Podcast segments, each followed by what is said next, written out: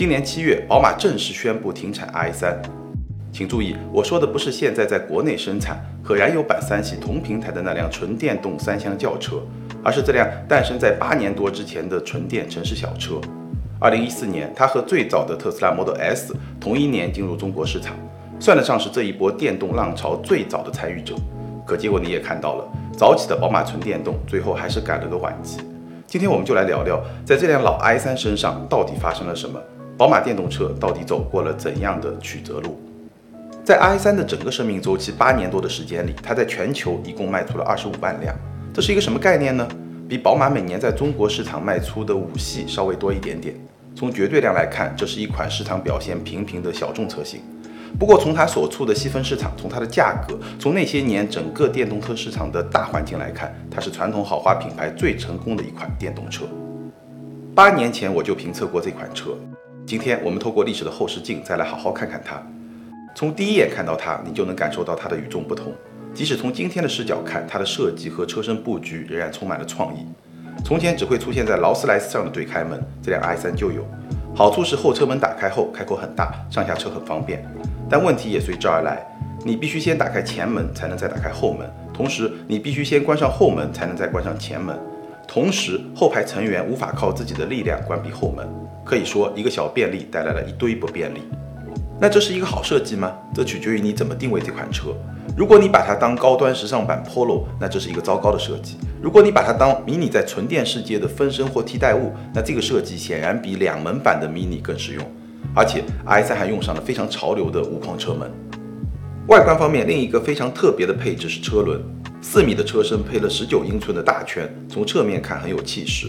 但换个角度看，你会发现轮子很窄，后轮是幺七五，前轮更是只有幺五五。四个车轮就像四块拍扁了的大饼，这是为了减小滚动阻力，增加续航。在那个动力电池还比较落后的年代，这种操作也算是不得已。这辆 i3 很厉害的一个地方是它有一个前备箱，虽然容积不大，但考虑到这辆车的车头也很短，这个前备箱的存在基本上就是对现在大众工程师的羞辱。后备箱不是很大，但后排座椅放倒后的整体空间非常可观。从一辆城市小车的定位来看，可以说是相当出色了。内饰的设计风格相当前卫，极简的设计语言配合环保材料。八年前我一坐进这个车厢，就有一种穿越到未来的感觉。就算到了今天，除了非触屏的车机有些年代感之外，这个车厢仍然给我一种非常现代的感觉。前排采用了左右半贯通的设计，拆掉这个活动杯架，主驾和副驾之间的分隔变得若有若无。一体式运动座椅坐感偏硬，有某些现代家居的感觉。座椅调节完全是手动的，最要命的是高低调节，调节方式很像办公椅，你得抬起身体配合手部的调节动作才能完成高低调节，很特别也很不方便。但是视野非常好，和特斯拉 Model 3一样好。换挡机构采用了怀挡设计，体积比奔驰、特斯拉还有小鹏的怀挡大很多。大众的 ID 系列好像是受到了它的启发，也用上了类似的设计。整个车厢的设计都在传递一个信息：我是一辆电车，我和油车不一样，我来自未来，我要带你走向未来。后排在 i3 上是一个临时空间，腿部和头部空间都不是很宽裕，车窗也不能打开，车顶还没有天窗。嵌入后排座椅中央的两个杯架在告诉你，这是一辆四座车，或者更确切的说，这是一辆二加二。从定位上来说，i3 更像是纯电时代的迷你，但是从驾驶体验来说，它既不像迷你，也不太像宝马。最不像宝马的地方是它的转向。I3 的方向盘在小角度转动时没有回正力矩，所以它的转向手感没有宝马那种经典的柔顺感。越是热爱宝马的 Beamer，可能越难适应这种手感。不过它前轮的转向角度很大，方向盘的转向圈数则保持在类似三系的一点三圈的水平，所以掉头半径很小，转向响应非常灵活。抛开转向手感的问题，这是一辆在城市里非常灵活的车。七秒出头的百公里加速能力，加上电动车近乎零迟滞的响应，让 i 三在日常驾驶条件下有着非常出色的动力表现。它还有一个后来被特斯拉带火的设定——单踏板模式。当你松开电门踏板时，动能回收的制动力会让车子减速直到停下，刹车灯也会亮起。而且和今天的特斯拉一样，动能回收不能关闭，回收力度也不可调。续航方面，纯电版 i 三在它的生命周期中有过几次升级。最初版本的 NEDC 续航为一百八十五公里，后来升级到二百七十一公里，最后又升级到三百四十公里。你在画面中看到的这一辆是二零一八款 NEDC 续航二百七十一公里，在这个史无前例炎热的夏天，实际能实现的续航接近两百公里。从今天的角度看，虽然这辆 i3 有一些不那么让人满意的地方，但是它极为创新的设计理念仍然充满了魅力。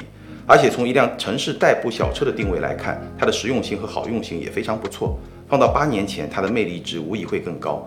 八年二十五万辆的全球销量，证明了它作为一款纯电城市小车的成功。但是，作为宝马在纯电领域探索的先锋官，它没有取得战略意义上的成功。它没有为宝马探索出一条发展纯电动的正确道路，它只是向宝马证明了自己走的路是错的。什么路呢？在那个动力电池还没那么先进的时代，宝马把发展纯电动的赌注压在了轻量化材料碳纤维上。i3 采用了所谓的 Life Drive 架构，车身下方的 Drive 模块负责车辆的行驶功能，上方的 Life 模块用轻量化的碳纤维打造，提供车辆的实用性功能。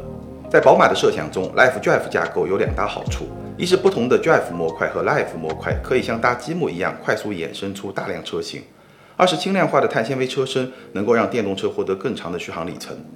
宝马在慕尼黑专门造了一个碳纤维工厂，很多年前我参观过那个工厂，当时宝马已经研发出了低成本量产碳纤维的技术。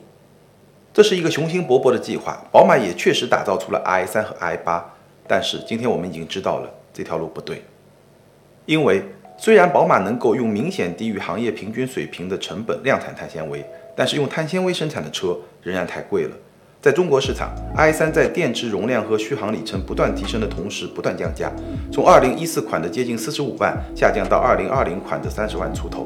但是新的价格仍然缺乏竞争力。在过去十年的电动车世界，驱动续航里程快速提升和车价逐渐下降的核心力量是动力电池的快速迭代升级。相比之下，用轻量化的碳纤维材料来换取更长的续航里程，成本太高，天花板太低。所以，比亚迪和特斯拉选择了正确的方向，而宝马走了一些弯路。尽管如此，作为宝马电动车的先驱，i3 仍然留下了许多遗产，比如非常简洁的车厢设计。虽然 i3 还没用上触屏车机，中控区域还保留了一些物理按键，但整个车厢的设计比同时代的油车要简洁很多。这种风格在电动车时代正在成为一种潮流。比如后置后驱的车身布局、单独设计的前备箱和非常出色的驾驶视野。这些都代表了纯电平台所蕴藏的创新性和可能性，还有单踏板模式，这既是对人类驾驶习惯的挑战，又带来了全新的驾驶体验。所有这些都代表了十年前的宝马设计师对新时代电动车的构想，到今天，他们成了很多电动车的重要元素。在它诞生的年代，i3 是一个探索者；在它落幕的时候，它的名字已经让位给后来者。从世俗的眼光看，它不成功。但他的探索和创新，让他当之无愧地成为宝马电动车的先驱。好，以上就是今天节目的全部内容。如果你喜欢我们的节目，给个一键三连支持一下。还想听我聊什么车？评论区告诉我。